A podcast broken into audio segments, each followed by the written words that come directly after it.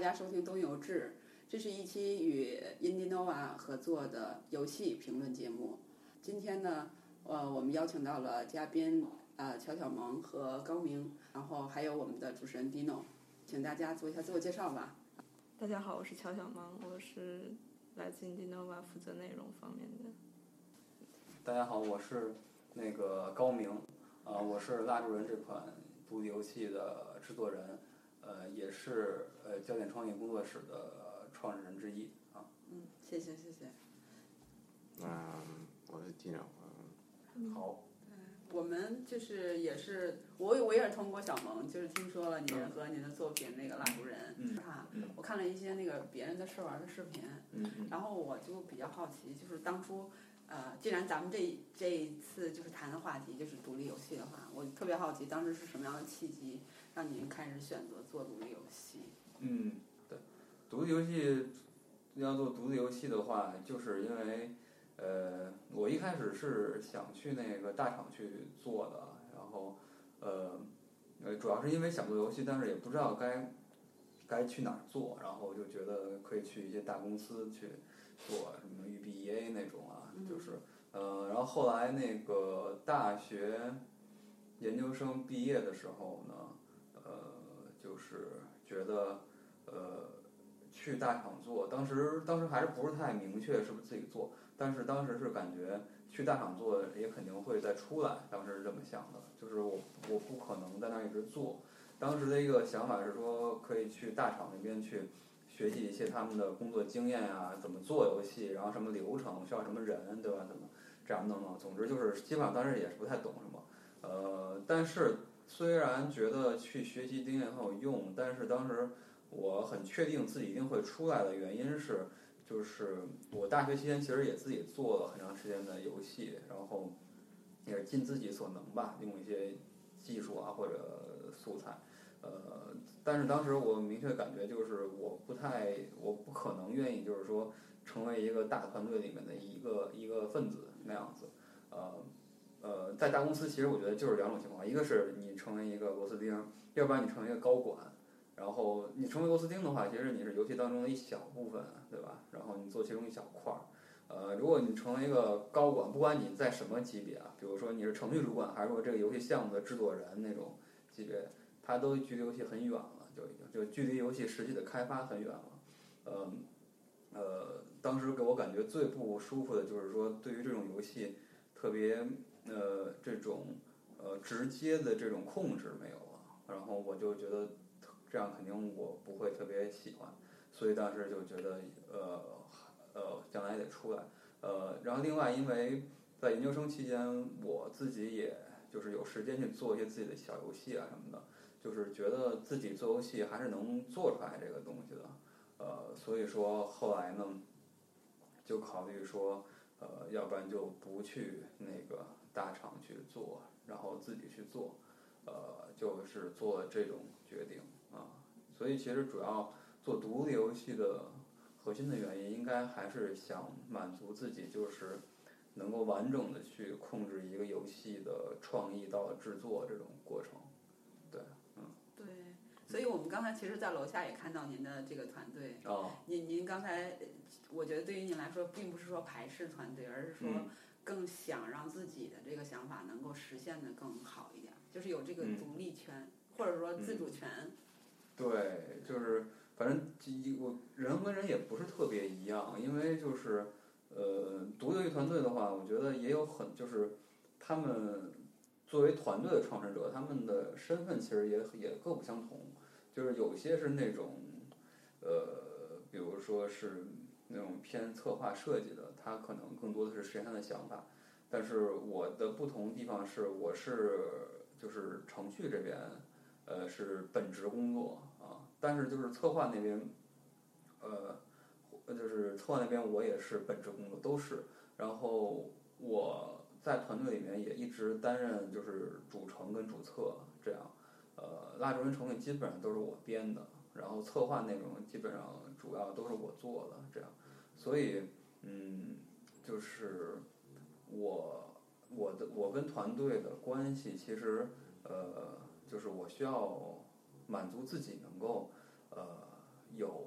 很多的这种深度的开发的参与在里面，对，而并不是说就是好像说呃我特别想实现一个游戏的创意，然后我特有一个特别好的想法，然后我这个想法在大公司肯定不行了，对吧？有有各种审核呀、高管的这种阻止，我实现不了，所以说我就要自己出来拉一个团队，我把我那个特别绝的想法给实现了，是这样。就是我不是这样，就是我的我更多的是说，我有一个想法，我然后我自己能做游戏，然后我要做了，然后我做的过程当中的话，呃，我我虽然基本上什么都能做，但是要达到我希望达到的品质，有很多方面，美术啊、声音啊，包括内容量上面啊、故事上面，就是我个人的能力，一个是一个是能力的强度，一个是就是我能做的事情的量也都有限，所以说。我还需要团队去跟我一起合作，然后一起参与进去。但是我在团队里面就并不是那个，就是完全是去指挥大家工作那种，就是我是主力干活的那种。对，嗯。哦，原来是这样。就是刚才您既然提到蜡烛人了，就是呃，我知道这个蜡烛人最开始就特别受印第诺瓦关注。嗯嗯。然后大家都很关注。对对对，我知道，对，因为我跟 Indinova 的联系稍微稍微的多一点，就了解的多一点，所以你就是我特别好奇，就是小萌，你们开始的时候为什么，或者你认为这么多玩家、设计师为什么对蜡烛人这么关注？就是他有哪些特点啊、特质，就是特别吸引你们？其实我最开始不是关注蜡烛人，我是就高关注高明，对，因为最早的时候。那时候很早，就是彭碧涛他们那个燕青球上面的时候，我就发现高明他一直在做那个 Ludum Dare 那个 LD，就下周也有四十一，然后，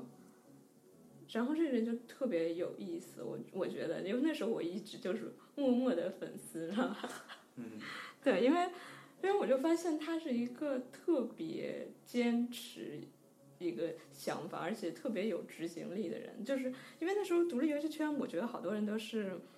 那个，我有一个特别妙的想法，然后就是一个特别天马行空的想法，然后一个特别大的概念，但是高明就不是，高明就一直在做东西，而且他他做的东西，你就会觉得一直都是执行力还比较强，而且就在执行层面上很厉害，对，所以我我就，而且他那时候他在他在印星球上也发，就他。他们公司当时每周五在做游戏，我觉得特别有意思，我就觉得这个人特别有意思，我就一直在关注他。后来当然等蜡烛人出来之后，就觉得是一个就国内独立游戏圈里一个品质已经是很高的游戏嘛。对对，嗯。那刚才您也提到了品质，就是对您而言，什么样的品质才算是特别好的？嗯，品质好的话，其实标准就。很好找，就是呃，比如像蜡烛人他这款游戏，去我们经常去横向去对比的，一个是那个任天堂的马里奥系列啊，比如说马里奥三 D 世界啊，呃这样的这样的游戏，但是这个是三 A 级的，就是呃，只是说那个标准很高。然后另外独立圈的话，也有像那个 Inside 的这种游戏，然后嗯。它的质量就已经很高了，然后也达不到，但是，呃，就是就是目标是在那个方向的啊。Inside 我觉得基本上它呈现出的独立开发团队能够做到最高的质量品质水准，我觉得我我反正没有看到比它更高的，而且这个品质说实话，我觉得以我们的团队的配置和理念都不一定在未来能达到，但是你要想找一个标杆儿的话，还是挺容易的。对，就是你呃，每个我相信每个独立游戏设计师都有一个标杆儿。嗯。然后，如果要是说非得让您列出来一个一二三四的参数，就是这样的游戏达到这样的标准就是好的。嗯。我就是我承认的一个好的作品，有没有这样的一些参数？嗯，那是有，但是其实他们对也可以说是品质，但是就是我当我提到品质的时候，我总是想到的是。嗯，游戏的一些打磨方面的东西，就是，呃，但但是其实原因是因为我把另外一个部分，就是游戏的这个创新的部分，就是撇开来看了。就是我做游戏基本上是，就是前提是要有创新，然后在这个基础之上，然后我认为是品质的部分，就是这样，就是它的它的那个核心的部分，如果呃没有任何创新啊什么的，我是基本上不太会做的。呃，但是如果把它们都视为一个品质的话，那其实我认为，呃，就是游戏在创新这个层面的，呃，特别是在这种核心的玩法方面的这种创新，我觉得是一个游戏能够呈现出的一个最有价值的一个品质的部分，也是我比较追求的部分。呃，其他的部分的话呢，其实我就都是希望能够做到尽可能好啊，就是那样那种打磨嘛，对。但是他们在我看来都是更上层的东西吧，但是底层的那个东西还是创新吧。嗯就是最基础的东西。对对对，就是或者说叫做应该是首要的这种追求的目标吧，应该是，嗯，Tino 有没有什么想聊的？就是因为他刚才说，你刚才说的这个创新作为底层嗯。最基础的东西，嗯。然后上面才是嗯。打磨，嗯。还有程序，嗯。这个程序是不是好的，嗯。是很有，我觉得很有意思的观点，因为大部分时候你听到的都是相反的。嗯，对，我觉得他就可能开发角度讲是有点反了，好像。对你，嗯。你这个你是开发的角度，嗯，作为这些所谓游戏评论的人，他嗯。说这个事情，说创新、想法，都是作为一个上层上层建筑对。对对，是没错，对是是这样，对一般一般就是说从玩家体验角度而言，其实先是说从视觉上有没有吸引力，对吧？能不能吸引到他？然后玩完之后，那么可能就是从游戏内容的精良程度啊，是它的游戏体验的那种细节啊，然后包括内容是不是设计的足够充实、足够有意思，这一部分是重要的。然后创新的话呢，呃，确实是确实是锦上添花吧，很多时候是这样。对，但是我说的应该主要还是说，嗯，就是当我们当我去评价游戏的价值的时候，对，就是呃，我其实对游戏的评价方式好像就是这样，游戏做的再精良，呃，就比如说 Inside，就是我觉得就是品质已经达到了我能想到最高，但是我并不在创新这一块，我觉得不怎么样。所以说，Inside 就是它感动我的点是在于它的品质，但是它不会成为我心目当中那种特别伟大的游戏。对，反而是像任天堂这种，就是虽然 IP 特别老，但是一直还非要坚持做点创新的这种这种游戏的话，我会觉得它更有闪光点。这这样，对，所以我对游戏评价也是这种。我反而我我个人评论游戏的时候，我我反而会用那个高明的这种方法。嗯，其实我也是特别看重玩法的这个角度。然后你说到创新了，你又好多次谈到任天堂，他们新出的 Labo，你觉得是创新吗？或者说创在多大程度上是创新？应该是创新吧，我觉得啊，就是没有见过嘛。任天堂思路就是就是做玩具似的嘛。我想，就做玩具就是要不断给人新鲜的东西，新鲜的新玩具就来了。然后他的那套东西就是新玩具嘛。我觉得就是很好的创新，就是任天堂一直在这么干嘛，所以他干出这种事儿也不足为奇吧，我觉得。呃，就是回到呃，怎么说呢？回到您的这个游戏的设计经历来说，您比较偏向于哪个游戏、哪种游戏类？或者说，在做蜡烛人之前，您也说有过一段时间的这个游戏开发的经历，嗯就自己会做一些游戏，嗯就是会不会对某一个类型的游戏特别感兴趣？嗯，呃，就是抛开做的层面的话，我还是对那种就是角色扮演类的游戏比较感兴趣一些。就是还是从一个玩家的经历来看，其实我觉得很多玩家其实如果他有稍微长一点游戏经历，最后基本上都会对角色扮演类的或者说策略性和这种就是扮演性比较强的游戏会比较有有倾向性，因为因为还是游戏这种应该算是一种比较呃复杂和高级的类型吧。我觉得相对而言，虽然现在也比较老套了，嗯，但是在做的时候呢，有的时候还是受限于这个工具吧，还有自己的能力，所以早期在尝试的时候，呃，完全自己去做的时候，还是做一些相对简单的一些动作类的呀，这种就是或者是像那种街机式的那种游戏，打打飞机啊，或者是跑跑跑、跳跳跳啊那种，开车呀什么的，这种比较多，因为相对而言，呃，做起来难度低一些。呃，也也去使用其他一些游戏提供的这种引擎去做过一些，相当于在他们的游戏基础上做的那种二次的创作内容，呃，用一些这种呃，像之前有《无庸之夜》的这种游戏引擎啊，去做一些呃这种角色扮演游戏的内容的开发制作，包括一些额外的一些游戏内的功能什么的都有，所以包括当时也编过很多的这种对话呀、角色啊什么的。也做过这些，对，所以，呃，呃，有那些工具可以去做这样的东西。但是，当我真的，比如说脱离学校之后，呃，后面要做游戏，肯定还是完全自己开发了。所以，呃，在开发的这个技术水平和经验上面，呃，还是会受到一些限制。所以现在来讲，还没有敢去做像角色扮演游戏这种类型的东西啊。但是将来应该。还是我在想明白以后，应该会再再尝试吧。反正还有很长时间啊。您您在做独立游戏设计的时候是怎么平衡这个它的艺术性和商业性，或者说商业价值或艺术价值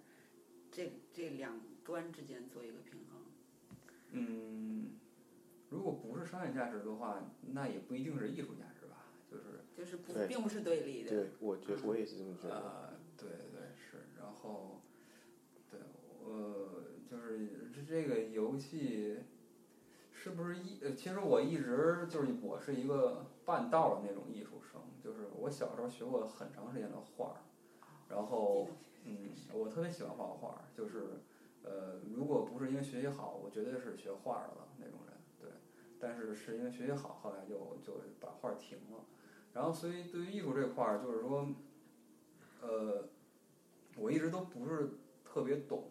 就是因为我没有真正就是在，比如说初高中、大学去接受那种真正的就是科班的艺术教育。我研究生虽然读的是艺术学科，但是研究生期间也都知道那学的课基本上也没什么用，也都不去上，上课也都在睡觉，所以什么艺术史、什么哲学史我也没好好学，也。所以到最后，以至于我都工作了，我还老得问别人，就是到底什么是艺术啊？什么？就是我一直都特别纳闷这个问题。然后，主要是因为就是我的经历，就是说，其实我对于所有的艺术类东西特别感兴趣，就是我很喜欢，我也喜欢画，我也喜欢看。但是呢，我又始终有一种就是心里没底的感觉，就是因为我没有学过，我不懂什么是艺术。所以我当我看到一些我不懂的艺术的时候，我老是在想，这个是艺术吗？然后老这么琢磨。然后做游戏的时候也是，就是，呃，游戏领域老有的人说，就除了商业游戏和独立游戏之外，其实另外一个对比的就是艺术游戏嘛，对吧？就跟艺术电影、跟艺术、跟商业电影一样，对。然后电影那块儿我倒是看了看，就是大概说一些说法。然后游戏这一块儿的话，我也是，我觉得游戏这块儿就更虚了，就是游戏到底是不是艺术这个玩意儿，就是也都说了很长时间了。但是现在感觉从它的资历来讲还有点浅，所以说我是我是从来就是没有抱着说我要做艺术游戏的这种概念去做的，因为一个前提就是说我根本就不知道，就是说艺术到底怎么定义，我不是很确定。但是当然我我有理解，但是就是我对于游戏这个东西来讲，我不知道它作为一个艺术应该什么样，而且我也不知道这个玩意儿算不算艺术，我持怀疑态度。呃，但是有很多人说大多数人是艺术游戏，那个就，嗯，那就是就表现出这个东西确实大家都不太懂，就瞎说啊这样。嗯，但是在我在我感觉就是有些人他可能觉得，如果这个游戏融入特别多的个人的表达，可能他们觉得就很艺术，我觉得。然后，所以我在做的时候，其实呃。就是在商业这一块儿，我的处理其实特别简单。就是商业的话，它不是我的第一考量。就是这块儿也是很多人问我的时候，就是说我的，就是我觉得独立游戏的一个比较本质的区别，就是在于这块儿。就是呃，当你去做一些重要决定的时候，呃，独立游戏团队至少是我们的话，决定最终的。最高的那个依据就是不会是商业考量，就是不会因为商业考量我们做一些，就是当这个决定最终他他判断他是否去做出的决定，绝对不会是因为商业，这个是是一个是一个重要点。所以说，嗯我们就是说主要追求的还是游戏的，比如说品质的这个部分，所以我们不会牺牲掉这个部分去追求商业这一块儿。然后这个跟商业游戏公司就是比较明显的区别。然后而至于艺术这一块儿的话呢，嗯，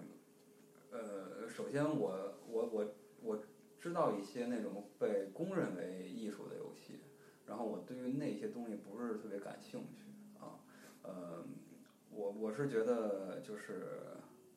就是可能就是游戏，如果它真的升华为艺术，可能它的形式也不是像现在想的那种感觉似的。对，有没有反例？就是例子，别人公认的艺术游戏，然后你反而觉得它嗯，是值得质疑的那种说法。呃，其实反而是我觉得那些真正大家都比较了解的，嗯，都还好，反而是一些就是最终可能没做出来，或者做出来也就那么回事儿那种小破游戏啊，就是呃，就是国内外看到的一些，其实说不到，说不出是什么，就是他们不是他们我我明白你说的什么。对他们不是很有名，然后但是开发者他们的一个态度就是，呃，我做的是艺术游戏，然后我做这游戏就是为了取悦我自己的，然后你们都不懂，然后这样，然后，呃，那么这些游戏就最终也就不会被市场认可了，所以，呃，就是像这些就是标榜自己是艺术游戏，我觉得是不行的，但是，呃。但是我但是我现在想起来，比如说很多不好玩的游戏，像什么山啊什么的这种游戏，我倒是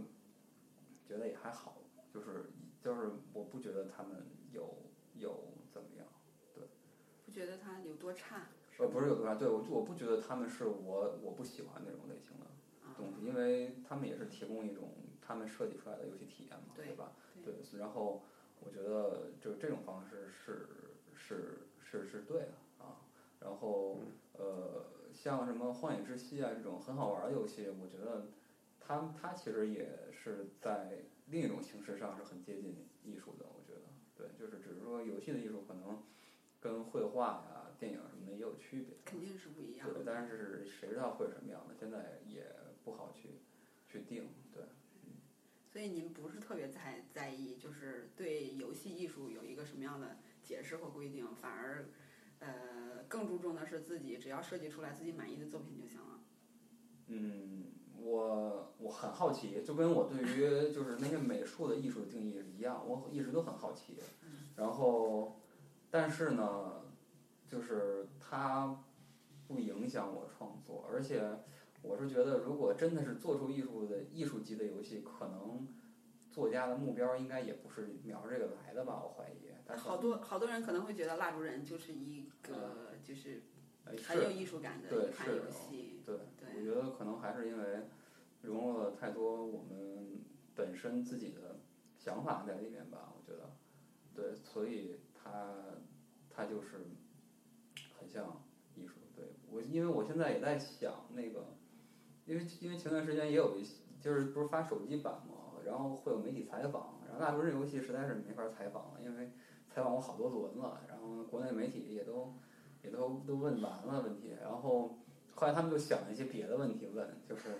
他们就想了一个叫做什么说，他他就提到就是游戏，呃，就是他他们说艺术化的游戏是有灵魂的，他说就像艺术作品有灵魂一样。他说他们他们觉得他们觉得《拉住人》这游戏，他他们觉得是一个艺术游戏，艺术化艺术化的游戏至少，所以他就问我这游戏的这个灵魂是什么。然后后来我就想这个事儿来，到时候怎么去答人家这个问题。然后但是就是我是就是结合你刚才说的这个问题，就是说呃，就是抛开商业那一块儿，我怎么样去处理游戏的艺术这个部分啊？就是我还是那个问题，就是其实我没有真正学过什么是艺术，但是我听过一些人描述一些艺术家他们怎么做创作的。我印象特别深的就是一个，就是说那雕塑的那个东西，就是说雕塑，他说是艺术家他他看到一块石材之后，他看到里面有这个形象，最后给它抠出来嘛，那样子。然后我当时是我我是特别认可这个，然后，但是我认可的话，是因为我做了这个游戏，我才比较认可。就之前我只是觉得这个说法特别悬，就是特别特别，就是就我觉得是骗骗人的，对。然后我觉得艺术家，呃，就是可能是故弄玄虚。但是在做这个拉这款游戏的时候，我包括到现在做完，我的一个感觉就是跟就是跟这种雕塑特别的像，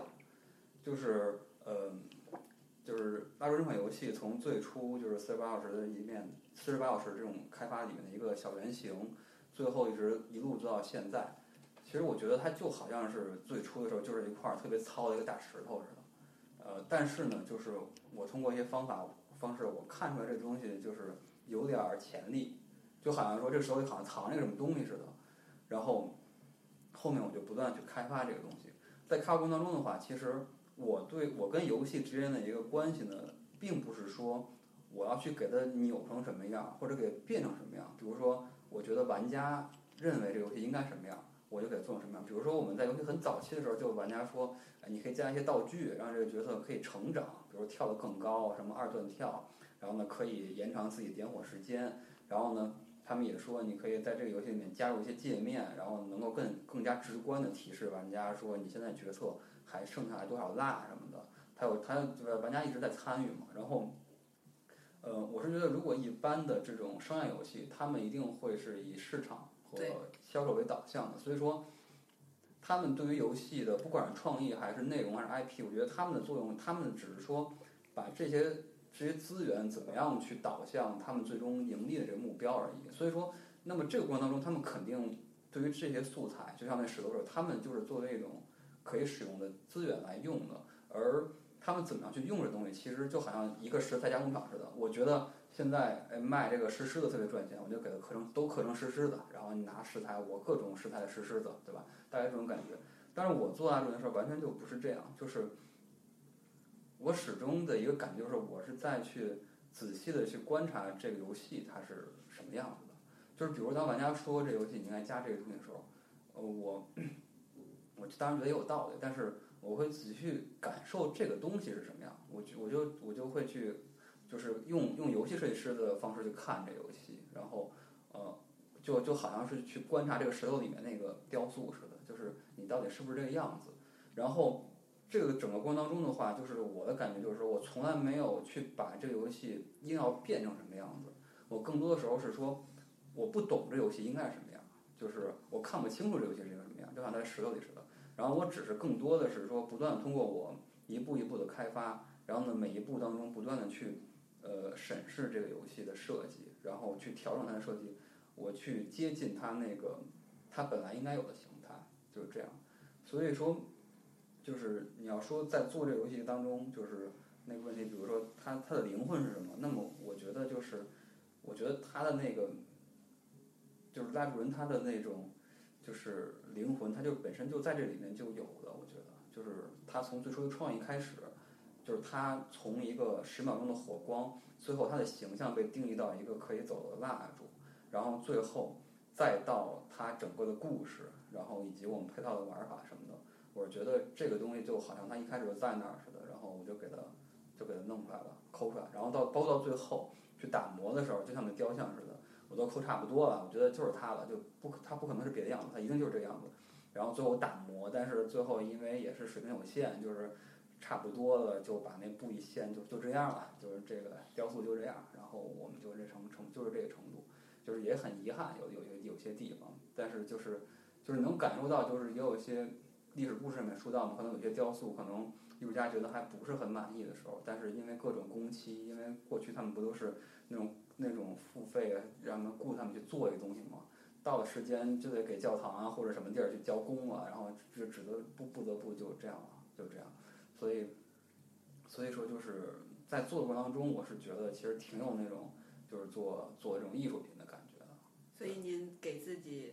就是会自己。觉得自己是艺术家或者游戏艺术家这样的感觉，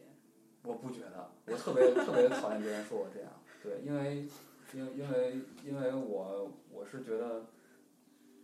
我特别不想，就是因为因为因为在我心目中啊，我的您觉得艺术艺术说您是艺术家是一个贬义的？不是我的理解是这样，我我始终因为我做了很长时间的设计，就是在我在我通过我做设计，包括我我不知道在哪儿看的各种东西啊，我不知道看对不对，我心中一直有个概念，就是我觉得做设计的话是提供服务嘛，是满足需求嘛；做艺术的话是满足自己嘛，是表表达自己。自我表达。对，然后我始终是这么认为的。我始终认为，就是说到根儿的话，艺术应该自我表达，然后呢，设计的话是满足别人。然后我始终觉得设计更厉害，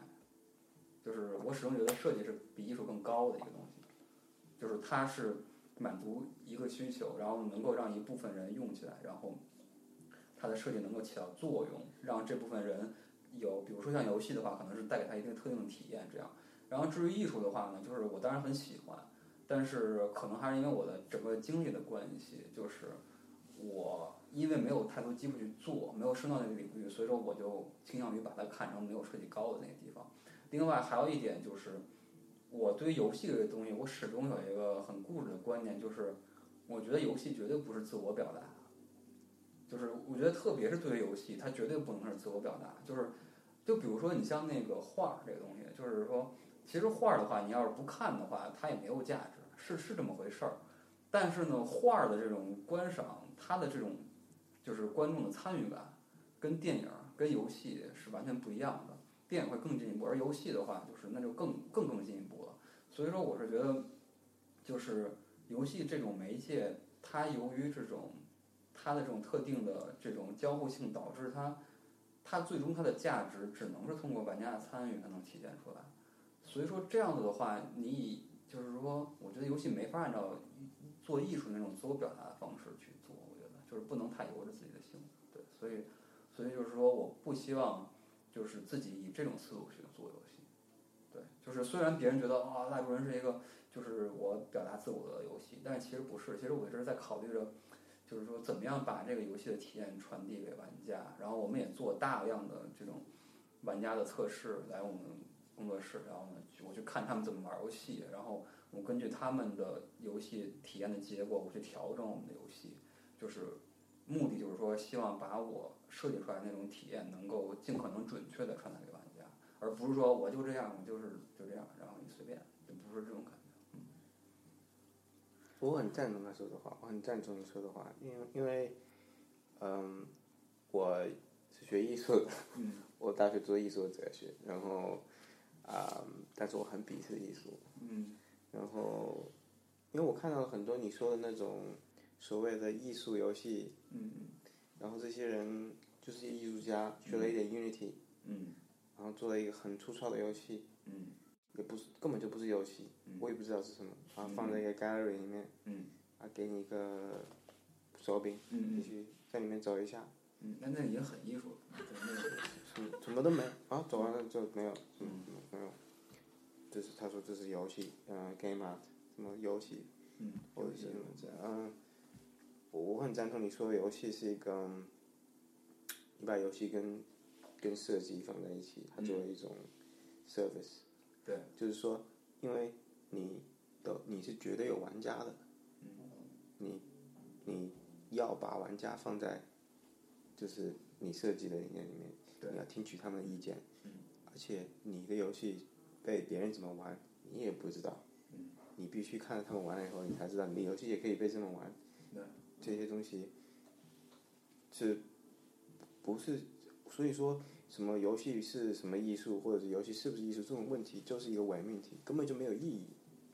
为什么为什么要考这个问题？不需要被考虑。游戏就是游戏，为什么不去享受游戏，而去？纠结于什么？它到底是不是艺术这种问题？嗯，就是，反正我还是不太懂艺术，所以说，因为一说到艺术就觉得很复杂，就是感觉不太能定义清楚了。就是比如说有一些东西你带来的那种特别特别厉害的那种体验，对吧？但是我我觉得呢，好的艺术家一定是不懂艺术的。嗯嗯。那些懂艺术的呢，就是吹牛的那些人。嗯。对艺术圈我也不懂，反正我我所以说我比较疑惑的地方就是有的时候，我觉得我懂了艺术，但是突然间又看到一些自称是艺术的东西，我感觉又不太懂。艺术家去做的，你把这个事情做出来就好了。嗯。你不会去哪有艺术家写一长篇大论说自己做了什么，对不对？你做了就做了，就是你如果你你把你所有的精力都放在描述你自己的艺术，而不去而不去做一件事情的话，而且而且去关心什么什么是艺术这种这种话的话，就是不用关心。我觉得我觉得，如果你有那种态度，反而会更接近所谓的所谓的艺术。对，可能是对我也是觉得，对，就是我猜想艺术家他创作的时候应该不会特别标榜自己艺术家身份，我觉得所以您对这个身份也比较的抵触。还是因为环境吧，我觉得就是就是就就就好像现在独立游戏在国内也不是一个大家特别愿意标榜的东西了，就是因为 环境导致这个词在这个语境下面，就是说它可能给你带来的是一些容易让人产生偏见的东西，然后这样的时候你你当然就会排斥它这样。那您觉得，呃，自一开始到现在，大家对于独立游戏的理解，嗯就有什么样不，就是有什么不一样的地方？还有就是现在您说提到的偏见，就是现在大家在提提起独立游戏的话，嗯大家呃或者说大众对它可能会产生什么样的偏见呢？嗯，国内这边的话，可能现在比较多吧。小萌应该比较了解大大致的发展，基本上就是，反正就是这这这近几年也是国内这个所谓的独立游戏的一个特别多的年份嘛。然后就是有一些就是游戏，它不管是不是独立游戏，但是它总之它标榜自己是独立游戏，然后就是。但是他做的东西呢，就是并不符合那些呃真正懂和热爱独立游戏的玩家他们的预期，然后所以呢，就就会在国内呢给人一种感觉，就是独说自己是独立游戏团队，或者说说自己游戏是独立游戏的话，那这个东西总之得先存疑这个事儿，就是它可能代表的是一个，比如说是在标榜，呃，在一种怎么叫什么，借用一些情怀呀、在贩卖自己的情怀呀、或者是就是在，总之就是有点儿有点儿那种欺骗的感觉，给现在给玩家有一些这种感觉，或者是就是有一有一些游戏的可能他们最后发发布出来之后，整个的质量也不是很好，然后呢会被国内的玩家，就是特别是那些还不是很了解独立游戏的玩家，他们有一种感觉，就是独游戏可能就是特别的粗制滥造啊这种感觉。当然确确实也有那样的，但是呃，但是如果很多不太懂的玩家，他他对于这独游戏的第一个印象是这样的话，就会比较麻烦。但是现在情况现在情况下其实就是这样的，就是就就是国内独立游戏现在名声也就那么回事儿，不是不是那么好了，就是已经。嗯，那您会把自己当做一个独立游戏人吗？呃当然了，就是我一直那么说啊，所以很多人但是不太介意这个大家对他的偏见。对啊，就是我我从做大众人刚开始做主机的时候，就是其他一起开发的开发者就就跟我说，你不要老说自己是独立游戏。然后当时我也不是很懂，因为我觉得我就是独立游戏啊，就是为什么不说呢？然后，呃，但是后来也懂，就是反正就是呃，不仅是在国内，反正国外的话，整个独立游戏的话，它也并不是一个就好像。呃，我最初认为那种独立游戏就是好，就是就是对抗商业的最后一根救命稻草似的那种感觉，并不是这样。对，这就是刚开始我想问您，我问您那个问题的初衷，因为呃，我跟小萌也访谈过其他的几个独立游戏设计师，然后我特别好奇的一个话题就是，呃，作为独立游戏设计师来讲，你们对“独立游戏人”这个词，还有就是“独立精神”这个词，你们是怎么看的？这个这这个问题真是，对，总是会问这个问题，他们都怎么看啊？不同的人有不同的看法。他们都怎么看、啊？咱们去那个海淀那边，谁呀、问过谁了？那个，然后他他给咱们郭妙一兴，郭兴，郭教。我对我觉得郭兴的那个答案挺有意思的，是不是？郭兴特别有意思。郭兴说，indie 和 independent 是不一样的。对听过他那套理论吗？没听过。这个这个理论，我刚才还想说一个事情，我之前跟一个台湾的一个独立游戏设计者谈过这个问题。哦，我是说，你们有没有想过把独立游戏跟独立音乐做下比较？我老是这么比。因为你想想啊，indie 啊啊，什么 indie pop、indie 对 rock，它不叫 independent，它跟 independent 是两码事，对吧？然后你变成 indie 之后，就变得好像很时髦，哦然后很不商业，然后大家其实都很商业，啊就是这些人难道不赚钱吗？那些做 indie pop 的人不赚钱吗？他们还不是叫自己 indie pop，然后还不是有什么背后可能就有索尼，哦，但是你但是他会有一一当然一开始的时候，indie 是真的是以一个商业跟商业的对抗的一个对，形式，但是它逐渐可能嗯，慢慢就不是这啊，样，所以说独立音乐并不是真的就独立做来的呀，我一直都是这么以为的呢。不是，比如说有很多所谓的 indie pop，它只是作为一个 genre 一个音乐的模式存在，但是它的它可能有它的 label 是索尼，但但游戏不是这样啊。呃，对我我理解你说的这个游，戏也有这种，也有这种，就是就是说应该很少吧？就背后有大团队或者大公司在做背。这个国内外都有，还都是有。对对，还是有。对，所以说 indie 跟 independent 是两码事，这个我同意。对，就好像 E A 他们本身也有一些小工作室嘛，做过一些很有创意的游戏，就是 E A 去投资他们，然后去做，他们还是维持整个的创作自由吧，应该是吧？所以对，呃，您说不好意思打断您了，没事，就是对我说完了，就是他们应该，就是他们对外的时候，其实大家会先入为主的认为它是独立游戏，然后他们说不说也不重要了，但是就是对于很多人来讲，有一些像这种在大厂里面孵化出来的、制作很精精良的、也很有创意的游戏，在他们心目中就是独游戏，那您呢？您怎么看呢？呃，我我想想啊，我觉得应该也算吧。我觉得就是因为因为我我对独立游戏定义还是在于就是刚才我说的那个，就是最终做决策那个影响的因素到底是不是商业那一块儿。就是是不是有创作自由？嗯，对，应该那我觉得创作自由都不是最关键的。我觉得创作自由，我有创作自由，然后我做一个商业游戏，然后就想着怎么挣钱，那也是创作自由，对吧？但是那就不在您的那个独立游戏的板块里对，但是按照定义来讲，好像这样也挺好的，就是我独立嘛，我没有任何人干扰我，但是我就是要做一个氪金游戏，那也是独立创作的呀，也不也完全不违背独立游戏定义啊。独立游戏最最基本的定义不就是你的资金来源、发行啊什么的，团团队规模其实都没有限制，对吧？你自己有本事，你招一百个人，就是没有任何投资的，就跟着你干，我觉得那也是独立游戏啊，因为没有人投资啊，就是，所以。所以不违背，所以说就有独立精神嘛，对吧？就是有人有些人这么干了，就是有很多，也不是有很多，确实有独立开发者，就是特没出息做一些游戏，然后但是还真的是独立游戏，然后是但是独立游戏圈子就看不上他们，所以就得发明出独立精神，然后把他们排除在外。就是你既得是独立游戏团队，还得有独立游戏精神，你才能才能真正成为独立游戏开发者。哎，这过一段时间可能又要再加一个词了，是加什么词？不知道啊，可能有一个再有一个新的类型的词，独立什么，不知道。对，是啊，这个问题好啊，这个问题行啊，他们都回答过，我也我也提供一些不一样的见解，才能才能咱们比下去。嗯，这样好像就是在攀比谁谁有道德 没有，并没有这。个意思，是因为我们我们访谈到的每个人，他的答案都不一样。对，所以很有意思。对，就包括他们呃，就是高总，就是嗯在给哦拿那个音乐，也是拿音乐和电影在给我们做比较。对，呃，你哎，小萌你怎么看呀？就是你们就我专门我每次听到这个问题，我都特别焦虑，你知道吗？不好。我觉得可能这个问题让高明焦虑了。还好还好，就是就是我那个就是我就是我们团队，就是我们团队就是从今年去年年底吧，就是我们说给自己就是说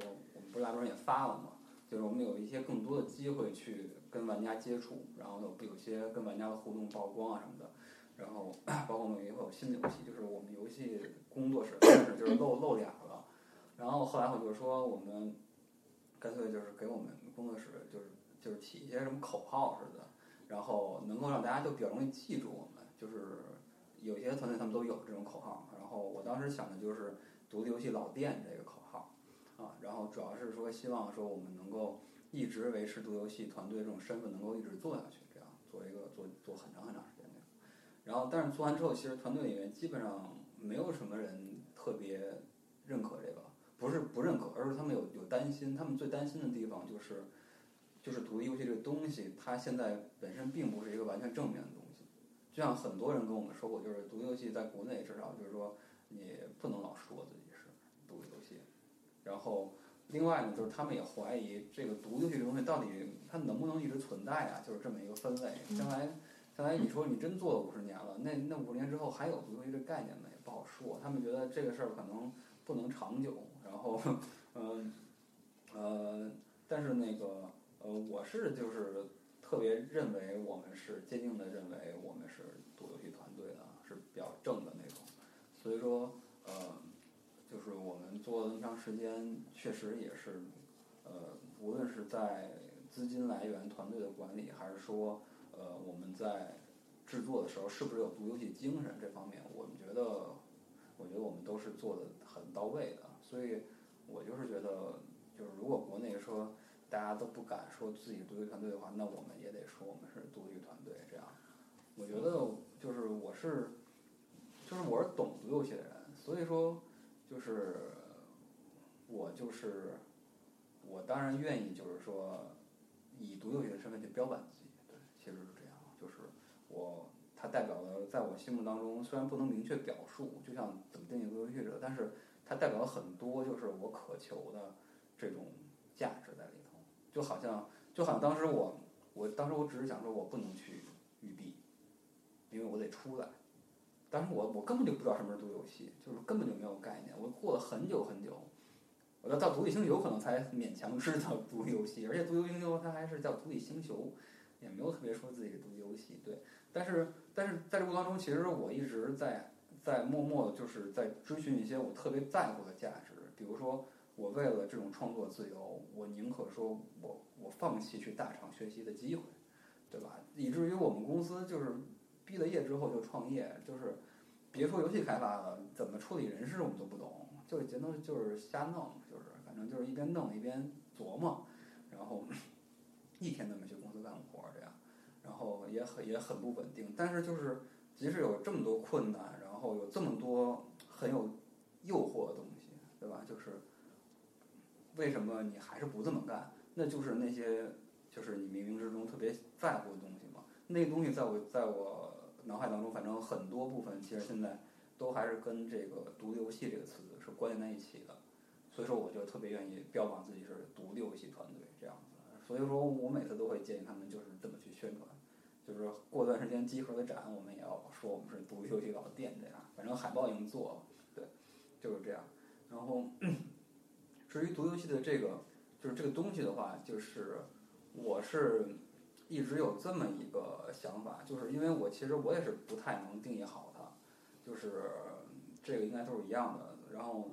但是我就是从另一个角度去考虑，就是我觉得这个词我其实特别奇怪一个地方，就是这么一个其实是蛮小的一个品类，我觉得在我的认为是蛮小的，因为至少我觉得它它在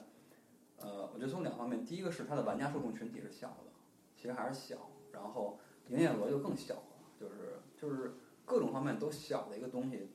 它为什么能够存在了这么长时间，到现在还挺热的感觉，就是还挺是那么回事儿的，还有什么读游戏节呀，然后就是一帮子做做读游戏的人这样的，然后大家还老爱自己交流交流什么的，就是我就特别奇怪，就是这样一个感觉，就是先天特别。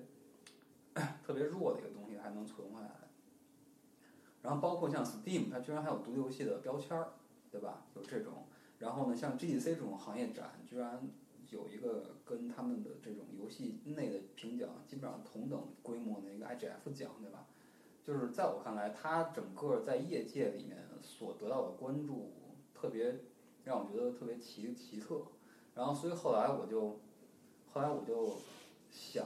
想就是为什么会是这个样子，然后其实我是觉得，独立游戏这个概念，它虽然现在在国内或者在国外，它的意义并不是完全正面的，然后它可能也很混淆，然后也有的时候代表创意，有的时候代表制作不够精良或者内容匮乏这个，但是它之所以存在着，我觉得就是那个嘛，就是就是存在肯定就有价值这个东西，我就在想它，它一定是对于某些人有价值。所以说，我觉得独游戏这个标签，其实我在想，它对于呃开发者团体群体，对于玩家群体，包括对于游戏行业这个里面，我觉得它都有一个特别重要，都有一些特别重要的价值。所以说，这个就这么一个特别混淆的、模糊的、有争议性的概念，它还一直都活着。我觉得就是这个原因。然后我现在想的，就是它对于这三方的价值，比较简单来说的话，我觉得就是对于独立开发者而言，有这种独立游戏开发者的什么什么节什么的，对吧？就是包括国内最开始的这种，呃，也也开始是从一种独立开发者之间的聚会，渐渐的变成一种节日啊，还有包括就是这种呃这种评奖活动，就是为什么这个标签对我们特别有用？其实我觉得它对于所有在就是游戏开发者这个群体而言，就是当你说自己是独立游戏开发者的时候，就是你知道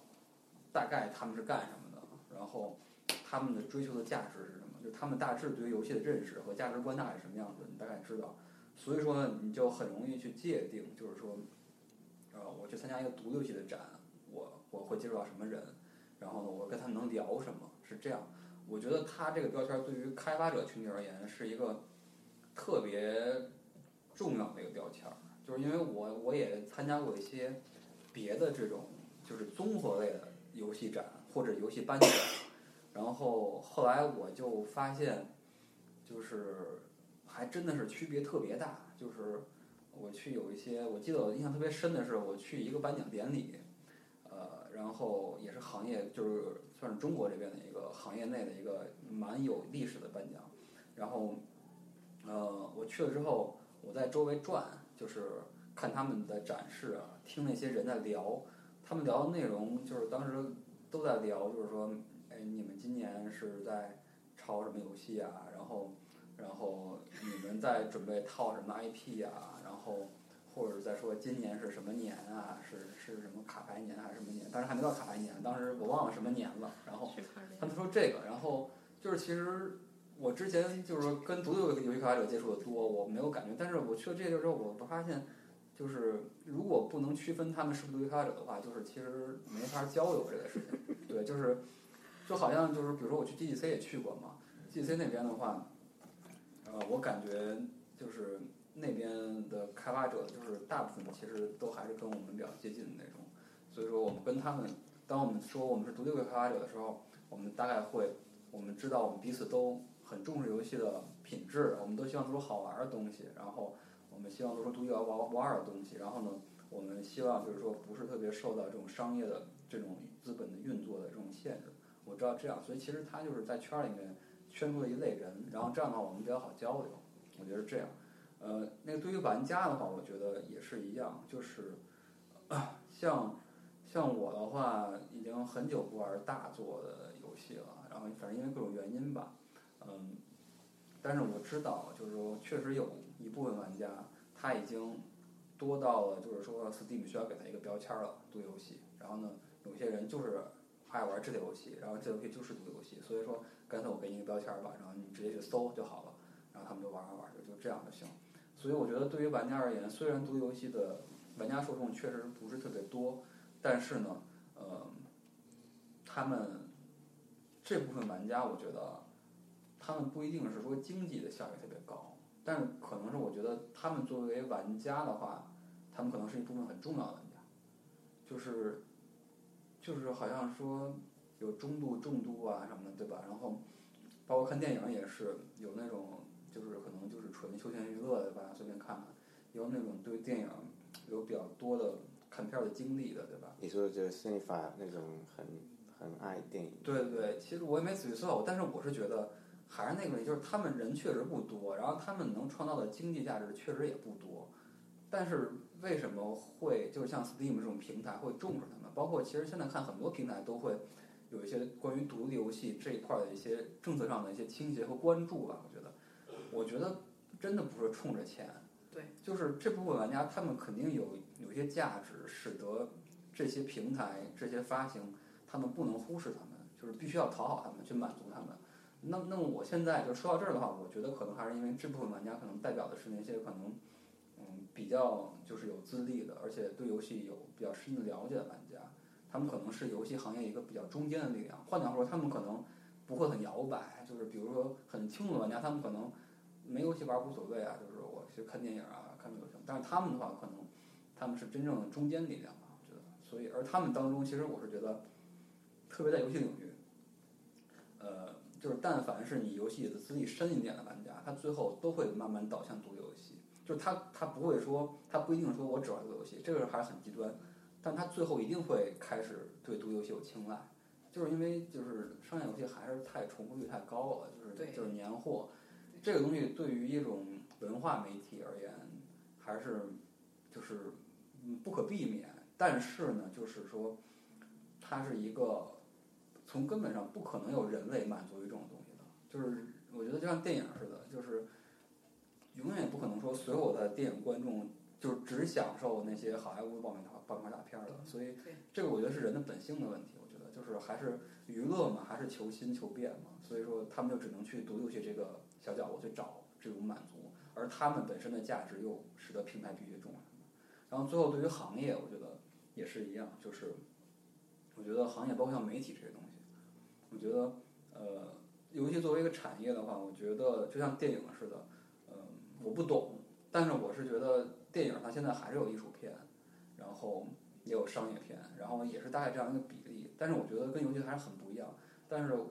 但是给我的一个感觉，我不明白电影为什么有艺术片，但是我明白为什么游戏一定要有一部分独游戏的这个部分内容存在着，而且行业要重视它，要去给它展示的机会，要去给它评奖，要去免费给他们资助，给他们基金什么的。就是因为游戏这东西，就是说白了，它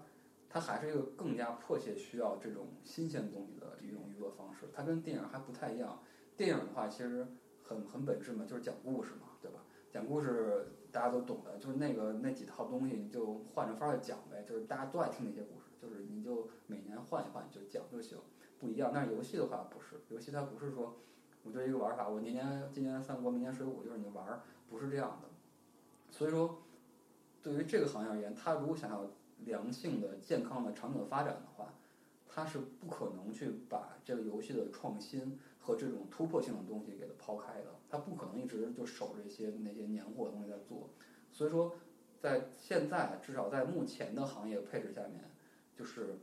大公司做这种事情还是太费劲，所以说就只能就是说独立游戏开发者去做，然后这样的话就形成了这样一种制衡，就是虽然那一部分的市值很小，但是他们的意义很大，就是所以说就是不能让它消失，它也不会消失，而且就是说行从行业角度而言，就是大家也会就是有一些倾斜对于它，去保证它能够存活下来。我觉得这个是对于行业的一个积极的一个影响。对，所以我觉得这就是为什么独立游戏这东西，呃，就是那么小众，然后又那么模糊，但是它还存存在一直存在着的一个原因。特别同意您的看法。嗯，我觉得现在的商业游戏，尤其是大公司的商业游戏，同质化倾向太严重了。所以我一直认为，呃，独立游戏是中国，就是包括现在可能正在引领着中国整个游戏产产业的创新，还有就是在未来可能会对游戏产品一个多样性，然后起到一个特别好的推动作用。对，嗯所以我觉得可能这是我的观点了。嗯我对中国的产业只是作为一个玩家的，就是了解，好像中国的游戏它的多样化更多样化这种东西更加缺失，对，是。所以在独立游戏上担子可能还更加重一点。对，可能是，但反正就是这个玩意儿，呃就是还是因为产业的发展滞后吧，我觉得就是就是那个我之前反正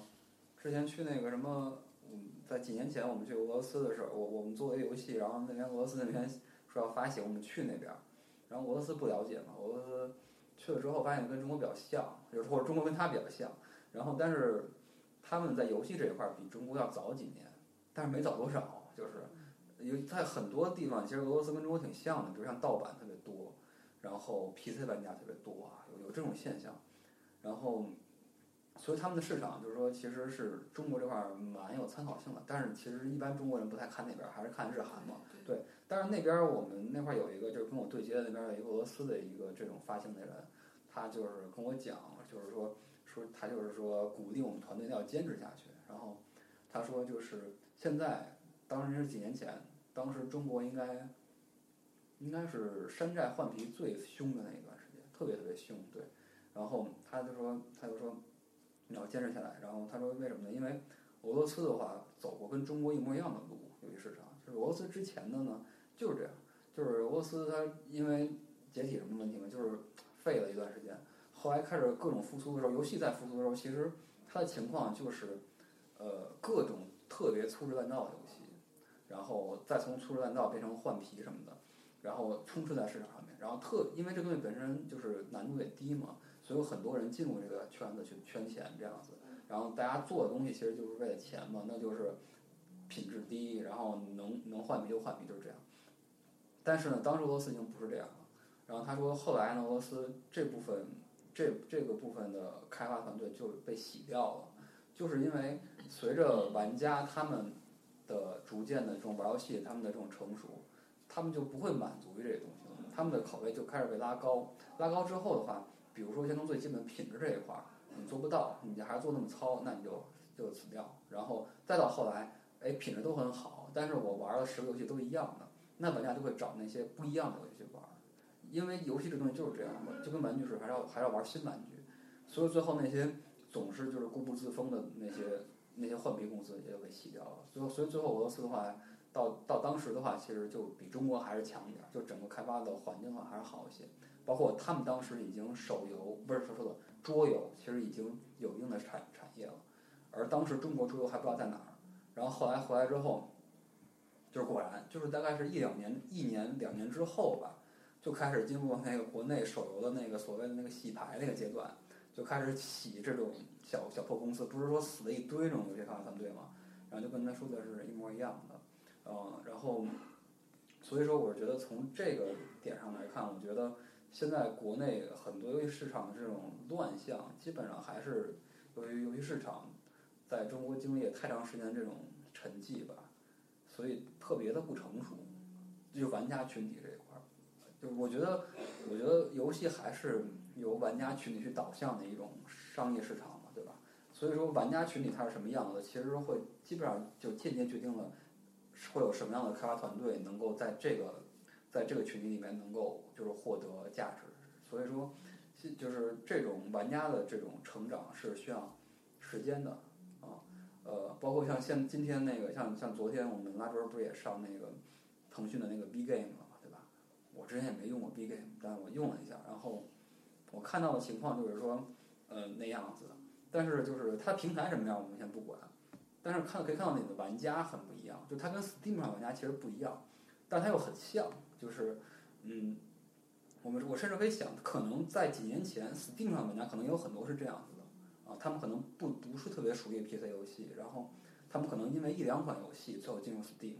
然后最后经过几年的时间。他们熟悉的 PC 游戏平台，然后他们也看到通过 Steam 看到了很多其他的，就是不是 DOTA 的游戏，然后不是那个 Team Fortress 的游戏，他们最后就慢慢的变成了现在的 Steam 玩家。而现在国内像 VGame 平台就是一样的，就是就是那些玩家你可以看出来，他们就是就是很多样化，就是呃或者说他们在游戏的方面的阅历可能很浅，有很多，但是呢，就是你能感受到如果。这个东西继续这么做下去的话，就是这些人都会从那个就是早期的那种涌入平台的小白玩家，最后慢慢的变成有游戏资历的、有自己的视野的、有自己游戏品味那些玩家。然后，那么最后这些玩家，他们的需求是去满足呢？就是那么他们对于市场需求就会更多样化一点。所以，所以现在就是有些时候，就是我是觉得市场多样化靠独立游戏的话也很难，就是。因为它毕竟还是一个小众市场，但是呢，就是呃，如果玩家他们真的已经成长到了一个程度的话，那么他有一定会反向逼迫市场去做这种多样化。那么这个独立游戏开发团队他一直都在追求这东西，所以那我我还是那样。但么那么至于大厂他们会怎么办的话，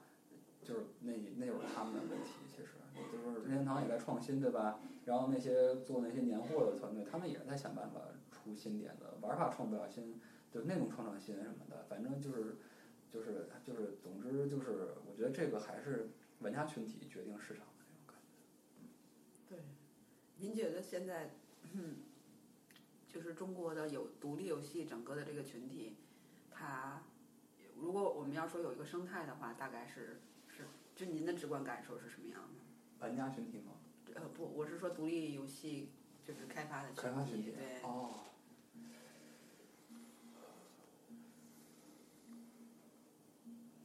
小萌那块儿可能应该更了解吧。你们网站应该有挺多这种。就是您的感受，就不一定非得呃，我其实想分别想听听你们的对，我那个，知道，我的感觉，嗯，我有一种，我有一种感觉，就是我们好像已经被划拨划划分成一拨人了，就是就是分成不同的圈子了吗？呃就是我们是是一个时代的人，就是说说的说的夸张点儿，就是呃，我我我我带着亚洲人嘛，然后嗯我是赶上了国内独立游戏从特别早，就像小萌说的《独立星球》那个阶段，就是刚开始国内有一些爱好者，就是他们聚在一起的阶段，逐渐走到就是发布了自己的游戏，然后团队活下来了，然后开始准备做第二款游戏或者第三款游戏，就是我是这样子的。然后呢，跟我就是说不能说同辈，但是同时间段的是有一批开发者的，然后他们当中，嗯，有一些呃没有走到现在，然后呢，也有也有也有很多的话，其实也是走到现在，但是那个很多其实并不多，就是呃，就像我我们所比较熟悉这个圈子里面的开发者，并不是特别的多，然后。但是就是如果说去看那些独立开发者群的话，也特多人，就几百人那种，嗯，但是在我的在我的看法，在我的在我的叫什么，在我的视野当中，就是我只能注意到那些真正出作品的团队。那么，如果他的团队作品，呃，不能登上比如媒体啊或者平台的话，那么至少你得去参参展什么的，对吧？就是能让我看到，嗯，但是给我感觉是不多，嗯，哦，就是就是做就是。我也不知道那是什么人啊，他们是不是在做？好像也在做，就是有很多人在做，但是呢，最终也别最终吧，就是呃，过一段时间之后，好像也就没声了，就是那样。然后这种情况其实蛮多的，所以就是给我的一个感觉就是，现在有特别多的独立游戏开发者，我也不知道他们在干什么，但是他们仿佛是在做独立游戏这样子，呃，我也不知道他们能不能做成，但是我看到的。真正出作品的，就不管他是不是挣钱了，不管他作品有多么的拙劣，但他真的把自己的作品做完了，放出来了，给我们看到了，给我们玩到了，然后他去不管用什么方式去做下一款游戏了，就这种团队特别的少啊，嗯，所以所以其实我感觉还还蛮奇怪的，就是我我感觉是不是他们他们不跟我们玩了那种感觉，就是因为我我曾经参加过一次比赛，然后那个比赛里面呢，就是。呃，呃，我就是好像是腾讯的比赛，然后呢，我那个拉住人得了好多奖。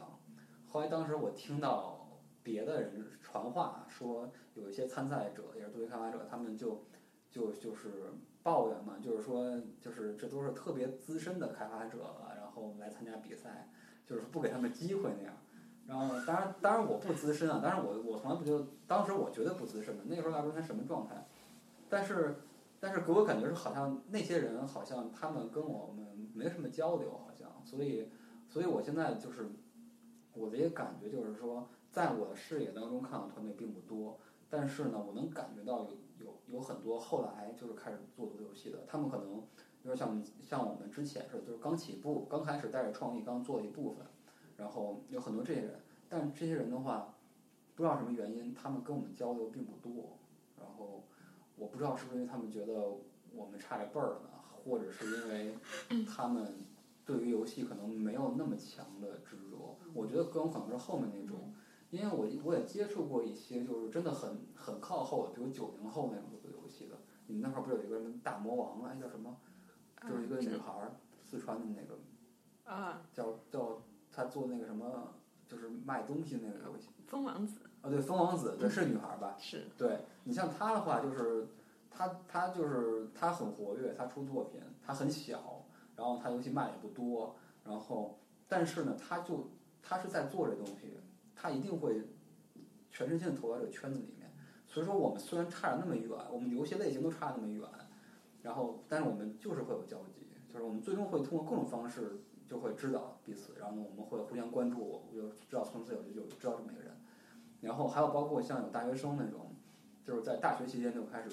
做出游戏原型了，然后最后拿到投资，最后还没有毕业就已经有团队，这比我们当时已经厉害太多了。然后在毕业之前就已经游戏已经发布了，然后现在已经开始做第二款游戏了。就这种。然后他们的话也会通过各种方式，比如说参加一些这种，比如平台的这种呃发布会啊，比如说微软啊或者索尼的一些，他们会有一些开发者的会嘛，他们就会主动去来找我们说，哎，你是不是那谁呀、然后我们是谁谁，你看我看我们的游戏，然后我们其实就跟那些海外开发者说的那样，就是就是口口那种，就是说，对，就是因为他们他们就在做这个东西，他们他们当然迫切的希望就是说能够得到帮助，或者能够得到指点，或者是能够就像我们最初的时候，其实并不希望得到任何东西，就是我们更多的只是希望跟同样在做这样的事情的人再多说说话，对，或者说就像我我当时最初的时候参加上海的那个 Indie Play 的那个他们的那个独立游戏开发者的聚会，当时还叫做沙龙还是聚会的时候，我当时目的其实特别简单，就是我在网上一直关注很多这种独立开发者，然后但是我从来没有见过他们真人，然后但是我对他们做什么东西很熟悉，我去上海就是为了去看看他们，然后看他们有什么用呢？就是他们也不能告诉我拉波怎么做，然后呢也不给我钱，然后他们的建议建议都是一样的，就是其实就是真正做游戏的话都知道，就是对方给的建议也就那么回事儿，所以更多的其实就是大家就是抱团取暖吧，就是感觉就是我知道你在做东西，然后我也在做，然后呢我们说说话，然后就感觉挺好，因为还是蛮孤独的做这个东西，所以说我的感觉是，嗯，就是真正下决心，然后去做这种事情的人还是少，对，就是他可能他可能会在一两个月的时间拿出一些东西出来，然后会出一些声音，但是最终他就会消失掉。然后它消失掉的原因，我觉得还是因为它没有打算最终在这里面去扎根去做吧。对，所以我现在感觉就是，就是呃，有一些不明的东西在周围，但是核心的那些东西，核心的团队挺少的，我觉得，再加上死的，就是就是半死不活的啊，就是就是本来就少，然后呢还想着呀那人儿估计能不能挺过今年啊，就真是这样，真的是真的有我知道的团队有这样很熟悉的，就是就是有的时候在想他能不能过今年之类的，哎呀突然间有投资了，还觉得哎呀好好啊，是这样。这些团队集中在一些城市吗？或者说嗯全国哪里都有可能有？呃，反正因为我们聚会的原因的话，就是说，呃北京、上海还有广州那边，就是这三三家三边的人，就是了解互相了解会多一些。对，呃，然后就是四川那边其实也知道有一些团队。嗯其实就像是，就是四川那边不知道什么原因啊，反正就是聚会老不带他，但是呢，就是那些四川团队，他们也会通过参加展览什么的，就是说我们会见到他们，我们会彼此建立联系，就是所所以还是那个，我觉得这些地域什么的这些人格格不是关键，就是还是说是不是志同道合？对，就是就是志不同道合，反正你得先得做个那么一两年，你那东西得有点样儿，然后有点样儿之后呢，你才好好拿得出来参展，然后我们才能碰得上。就是所以很多时候碰不碰得上，就是就是其实是一个检验一个团队是不是真的在踏踏实实在做这个东西的。对，如果你不是有决心、有毅力，而且真的花时间做的话，那么最终的结果就是我们是不会有交集的，肯定不会有。对您您刚才提到了好多次参展，嗯，然后小萌我们聊，小萌说他呃知道您有好多次参加那 Game Jam 的那个经验，哦呃，对吧？然后就是您觉得就是参加这类的 Game Jam 对您整个的开发蜡烛人过程就是有没有什么影响？嗯，我们新游戏还是基于 Game Jam 的游戏原型做的，对。呃，虽然不是故意的，但是这仿佛是一个不可避免的一种结局，就是因为参加太多次了，所以你无法忽视那些在 Game Game Jam 里面就是脱颖而出的原型，就是，嗯，我觉得还虽然不是我有意的，但是我觉得还比较幸运，因为因为因为就是从我的这个核心追求来讲，就是说我想做创新性的东西嘛，对吧？但游戏的创新其实特别难，就是就是你想一个点子说，比如说，哎，我想一个人，然后比如说我也我也没想好，比如说它能够在地底下飞，比如说就这样一个创意，啊，好像很新颖，没听说过在地里怎么飞呢，对吧？哎，这个创意有没有意思？就完全不知道，就是完全胡扯，就是这个东西对于游戏而言，这个创意就等于什么都没说一样，就是你必须得做出来，你得玩到才行。这是这是我的一个判断，特别是说，我觉得比如说我们做类型化的游戏，比如说我做一个 RPG 游戏，我做一个赛车游戏，就是那么你可以其实你可以不用做什么东西，你比如说我现在做一些它的设背景设定，然后做一些什么呃车做哪些车，然后 RPG 的话我要哪些角色，我要什么样的故事，我要什么样的战斗系统。如果你不做创新的话，不做新的内容的话，其实真的是没有必要做一些原型出来。但是问题是，就是在创新的这个部分，游戏的创新的部分的话，因为游戏这种东西它是交互的体验，就那个体验，就是你要是不做出来，你就体验不出来，就是你就只能胡想。所以说呢，就是为了达到这种创新的目标，我就必须得去做游戏原型。呃，而做游戏的原型的话，比如说，如果我们我不参加 Game Jam 的话，我们比如说今年立项，我们今年立项的时候，其实也做了团队大概一起做了四个原型吧，也做了四个原型，但是后来呢，就是呃也也那么回事儿，不是特别好，最后还是选定了我 Game Jam 的那个原型。嗯，总之这些东西就是说你要做的话，还是需要花挺多的这个成本去做的，而且其实自己去做这种游戏的原型，在团队内部。然后其实也有蛮大的限制，比如说，嗯，第一个就是创意这个东西，它并不是说在一段时间之内我高压就能给压出来的，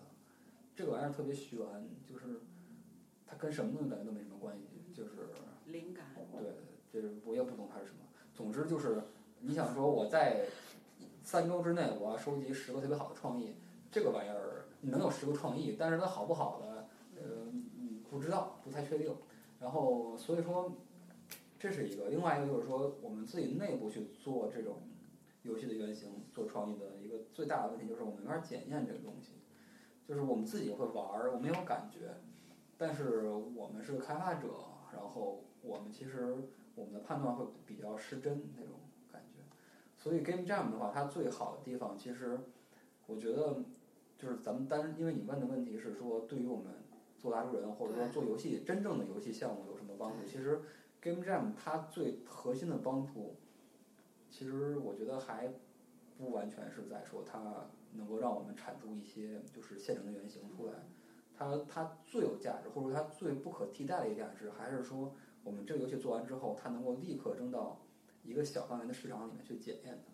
这个特别特别特别厉害，特别特别了不起。包括就好像就好像就是。之前不是 Type Type 被封了一段时间嘛，然后我也不懂，然后我就看别人发那些文章说什么什么，就是，但我大概看了看，就是有很多开发者其实他们认可 Type Type 的价值，就是说，它可以在游戏的可能中期、前期，可以把一些原型化的东西放到上面，然后就可以收到玩家的反馈，然后它可以去迭代这个设计，然后呢，包括 Steam、EA 啊什么的，就是大家会觉得有价值，也是这方面。但是在我看来，其实我就觉得，就是 Game Jam 其实已经很好，就是实现了这一点了。呃，当然我当时没有注意，只是说他们从 Time Time 那边说，我才想到这一点。所以我觉得这个价值对于开发者而言，就是做完 Game Jam 特别像那个 Weekend Ray 的话，它是嗯每一次就是开发者之间互评嘛，然后开发者开发者其实基本上都是属于是玩家嘛，而且互评的话，你不是评自己的，所以说你可以去那个。就是收集到一些核心玩家的反馈，因为开发者基本上核心玩家。然后同时有一个好处就是，对于你特别糙的原型，这开发者能够包容你。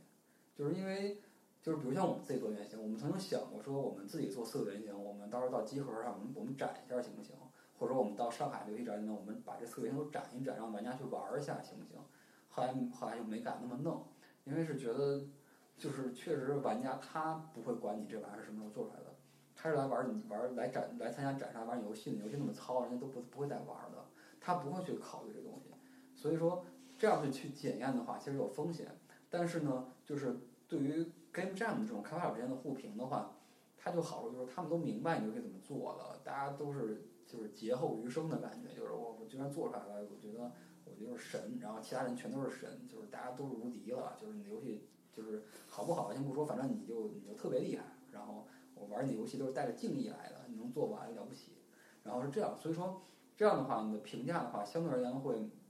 就是去替掉一些这种就是由于品质带来的东西。然后另外就是我们游戏还可以把它原先发布到一些像什么 ITC、HIO 啊这种网站上面，可以再接收到真正的一些玩家的反馈。如果游戏品质还可以的话，所以说现在我我其实想就是，它这个机制做的真的其实还蛮完美的，就是没有想到什么漏洞，基本上。对我我我觉得确实 Game Jam 是一个挺好的机会，而且我没有想到您是把这个 Game Jam 和游戏展会是分开的，就是这它两部分受众，我原来还没有意识到它两部分受众那么那么明显。然后说到这个 Game Jam 了，然后小萌正好最近他他在看书，然后在呃看这个游戏研究的方法嘛。然后昨天我们在微信里面也在聊，嗯他说把 Game Jam 当做一种研究独立游戏人的这个群体的一种一种方法。你你你你你要不要给我们科普一下？没有，因为我就在看两，就是其实是两本书，嗯。就一一本书就是叫游戏游戏研究方法，然后一本叫设计研究游戏设计研究，对，然后它中间有一部分就讲到了独立游戏的研究，然后就会发现这些学者很有意思，因为因为比如说像我们或者开发者去参加 Game Jam，可能就是当一个 party 或者去或者就去想要开发游戏嘛，但是他们很就是学者很惊奇的发现，因为这个对他们研究特别好。首先，他们可以只聚了很大批的开发者，他们就不用到处去找人。再有一个，这个开发者两天之内就可以完成一个快速的开发的过程，就他对他们的观察也是很有效率的，所以他们就特别开心。然后他们就不不光是这个 Game Jam，他们觉得可以研究，还有就是像 Gamma Sutra 上面一些就是开发日志或者一些后面就开发之后的一些总结，就像我的 m a r i 在后面就就是中间过程大大家也会发布一些日志嘛，然后后面也会去发一些总结，然后他们都觉得这些是特别好的研究的对象，对，然后我也是觉得挺有意思，因为我之前。我之前没有没有去从这个方向去想，因为我也不是做研究的嘛。但是你读了这么多书，我觉得很快就把我们的饭碗抢掉了。没有，我也是，就是我觉得这个事情是比较有意思，是就是 Victor 来之后，然后他们说那个我们要做一个中国独立游戏的田野调查，然后不就带着他们还有你们一起去来见这些开发者吗？然后就他们会觉得这些人很很重要，但是之前可能从印尼诺瓦角度讲，我们可能把这些开发者当朋友。或者当榜样，或者当一些我们需要服务的对象，但我们没有觉得他们在研究上也是很重要的。然后，对，昨天你你不提到就是独立游戏研究这个，然后还去啊主要做做功课吧，然后又去搜了几篇文献，然后发现在加拿大那边独立游戏研究做的比较多，然后他们那边有一个期刊叫 Loading，我不知道你看过没有？听说过。然后那个里我面是那个 editorial advice，哇塞！对，然后它它里面就发了好多就独立游戏的东西，而且他们他们做过一些就类似于比如说加拿大早期的独立游戏的库啊之类的，感觉因为因为我们不是也有也有就是对一千多款会员游戏嘛，对，就还觉得觉得这些东西其实。其实一些独立游戏研究，中国独立研究其实基础工作其实没有在做，对，但是你们在建这个库是一个好的开始，嗯，而且跟 Victor 他们合作的这个项目，但是我们就只有数据嘛，就是没有。没有那些生通过数据生产出来的东西。对对对对，去年老高也做了一份报告，就比如说大家都团队规模是多少人呀，然后大家都在用什么工具呀，然后分布地点呀，但这是一些很浅的东西。但是这有了这些东西，就可以有人用这些东西来写一些嗯比较有意思的文章。嗯，对，那 loading 上面有没有一些就是你注意到的东西，就是很多很多东西啊，就是就比较有意思的它主要是？它主要是游戏研究为主，所以它也会有一些啊、你想要找的独立游戏研究啊，因为呃加拿大在 Montreal 是一个很好的环境，嗯啊、很多独立，还有 Vancouver 也是，就是很多独立游戏的 studio 都在那里，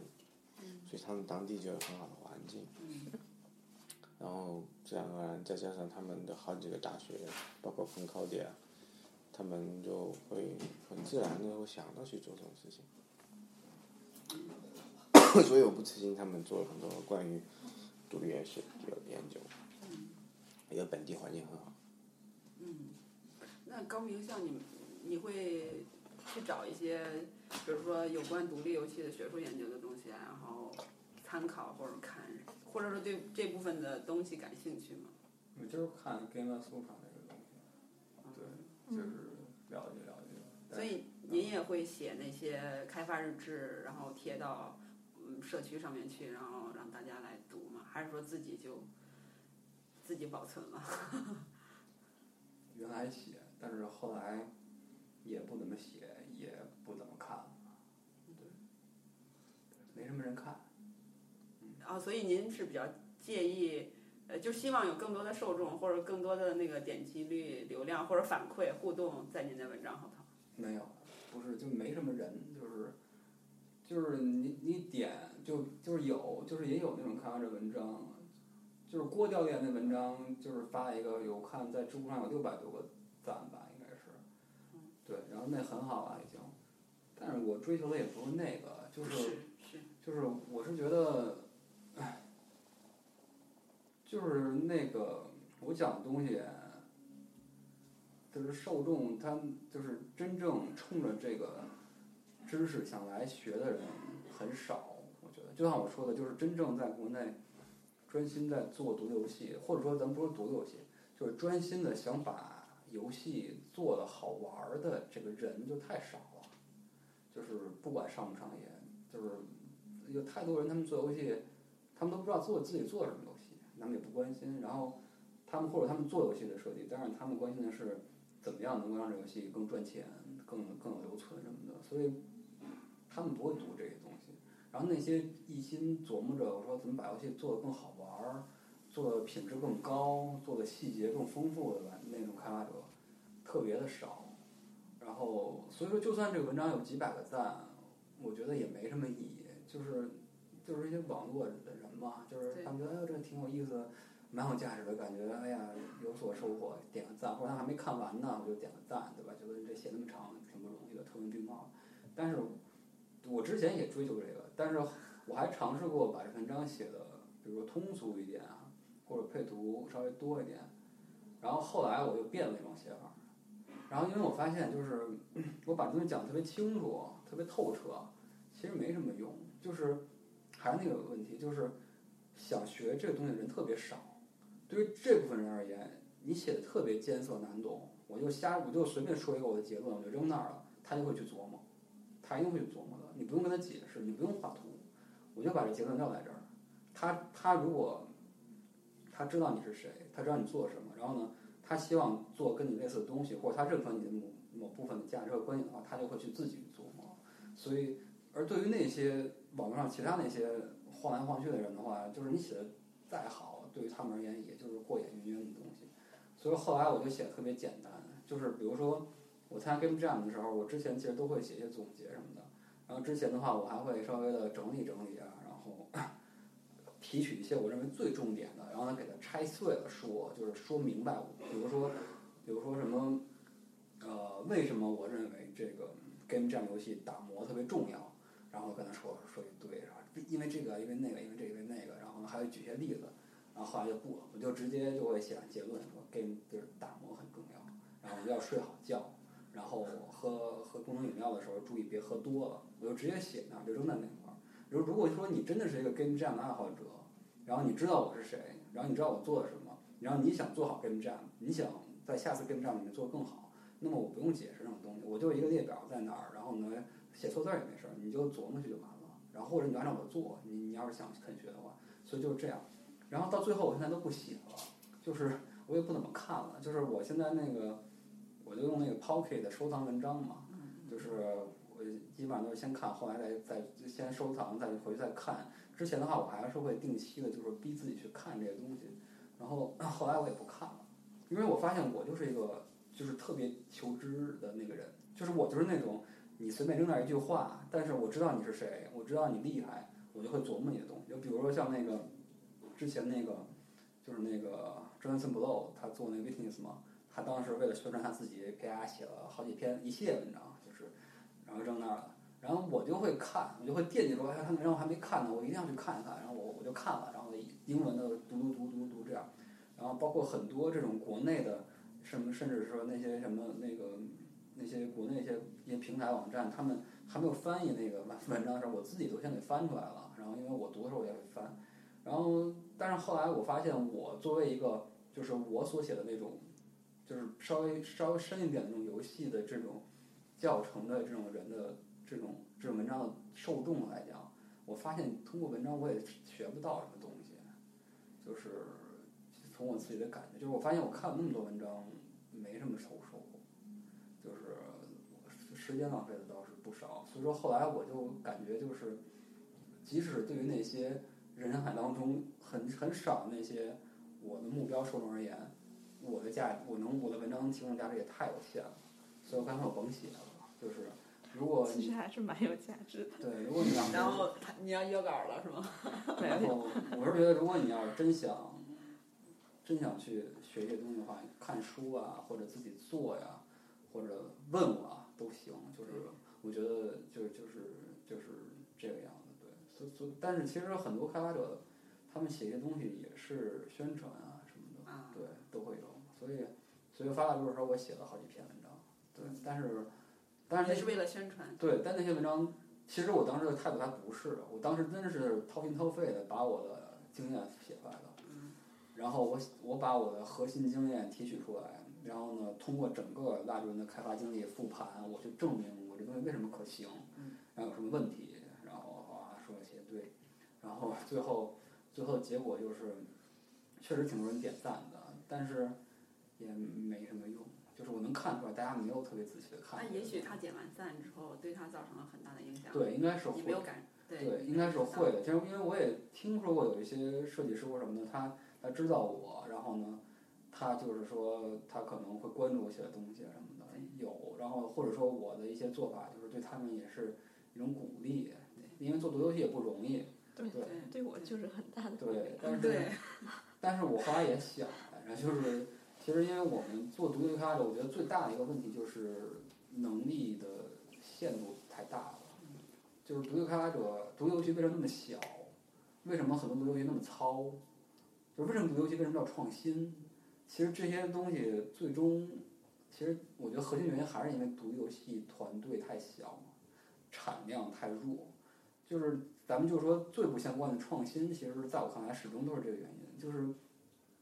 首先，我个人的话，我确实是想创新，这是可能比较特殊。但是我我考咱们假如说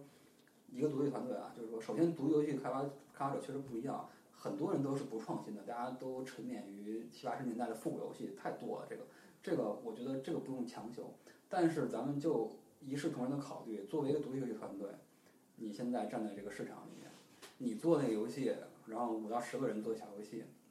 就是你你做五年。对吧？你能做成多大呀？对吧？你这个玩意儿，你靠品质能能能跟三 A 拼吗？然后你靠你这东西的体量、内容量，你能跟他们拼吗？都拼不了。那最后的话，其实还得靠创意啊。就是哎，你看我做这东西，你没见过吧？对吧？那个神秘海域没有我这东西，你来我这儿玩吧。就是靠这个，这个是很现实的。就是之前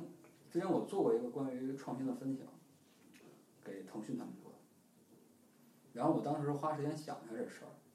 因为我个人是特别主观的追求，但是我没太想明白，就是没太仔细考虑说为什么有其他很多人去做。后来我发现其实还蛮蛮蛮可怜的，就是独游戏团队很多时候其实真的是被动的，必须得创新才行，要不然要不然没有太多的竞争力跟其他的这种大制作的游戏去去。能在这个位置，然后有工作室，是不是意味着他们这个团队就是在有独立游戏这个领域里面已经很成功了？不，我不知道，这是这算一个。我们我们搬到这儿也是，钱还是之前我们做商业商业的一些广告的项目积累的，不过现在没了。但是但是到现在为止的话，我们能继续在这儿做，还是因为游戏开发。对，是因为蜡烛人，然后上市就还是有收入，挺成功的。呃，不是特别成功，但是就是但是其实就是叫做什么，嗯，就是常规的。结束吧，就是他没有作为没有不是一个商业的失败，但也绝对不是说特别成功的那种，但是就是能够说大家能够再做下一款呗，就是这样。您最早的时候工作室是在什么位置啊？呃，其实在这周边，呃，也不在这边，就最早的时候是在我们清华附近，不是不是在清华还有一个距离，在亚运村那边儿，然后租一个特别特别特别特别小的地儿，可能可能有多大呢？我想，呃，大概就是从这块儿到这个后面的墙，然后大概就到这么宽的一个地儿。就是在清华附近。不是，就是在有有一定距离的，在亚运村那边，大大屯儿那边。呃，所以您也是在清华读的书，对对是。然后跟跟妙一是同学吗？呃，不是同学，他小一届应该是，他是软软件学院，我是计算机的。哦。对，然后他也是研究生吧，我印象不深了。然后对。对，然后后来就一步一步，就是换稍微大一点儿的，稍微大一点儿的，稍微大一点儿这样。对对。对我我们来的时候还挺呃，就是挺好奇的，因为基本上你像妙一工作室是在北边儿，在在北，然后离那个地铁站还有一段距离。嗯。对。对，我说在 CBD 这个地方有自己的工作室，那那真是。对他们这儿挺好的，比我们好。比对比印尼的话还要更核心一点儿。对，我们就跟大家不太一样，还是就是因为我们之前就是做商业项目，有些资金的积累。嗯。但是其实也也挺可怜的，但是就是我们做了几年的这种类似于多媒体广告似的，但是成长也很缓慢。呃，但是就是做这些东西也是磨练团队，然后呢，那个非常非常缓慢的成长，至少保证我们活着了，然后而且呢，工作室能够不断的稍微换大一点点的，然后到后来的话，做游戏也是连做两款手机游戏都彻底的就石沉大海了，就是一点儿都没有，大概几百块钱人民币的收入这样，然后这两款游戏大概耗费了我们可能得有接近两年的时间吧，我觉得，然后在这两年过程中，我们也在断断续续的还是在做一些这种商业项目，然后到后来就是拉住人开始，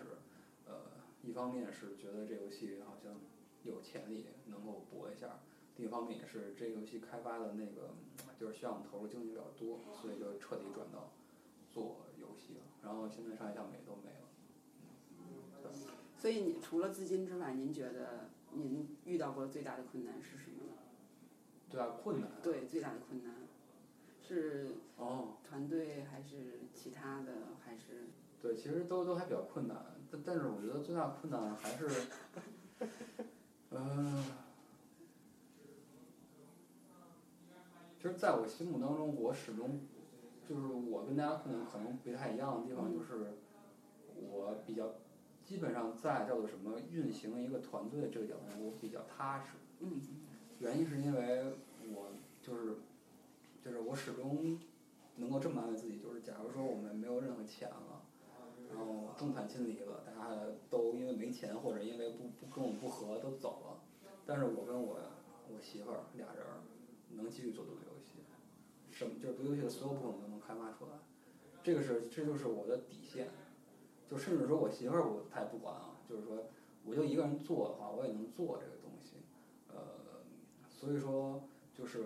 我不是就是像像独立团队比较担心的钱，钱的话其实你得花它才有问题，对吧？你有十个人，每个人发好多工资，当然钱就是问题。就我自己不发工资，那钱就不是个问题。所以说钱的话，当我退化到一个人、两个人的时候就没有问题。团队也是一样，就是如果说你只是一个策划类的，就是团队 leader 的话，那你当然会担心他主程跑了，你会担心你的主美跑了，你游戏风格维持不住了，游戏编不出来了。但我不会担心，因为我是主策加主程，然后我媳妇儿现在不做美术，但是她随时可以再再再上岗，就是这样。所以就是这两个主主要担心我，我不是不担心，但是就是我可能就是我觉得还有层保险网在这块儿。我最大困难的还是觉得游戏做不好吧，我觉得，就是游戏做游戏做好特别的困难，真的特别困难，就是，唉，就是呃从设计上，从技术上，就是当你去看海外开发者的时候，就是其实冲击是特别大。而且其实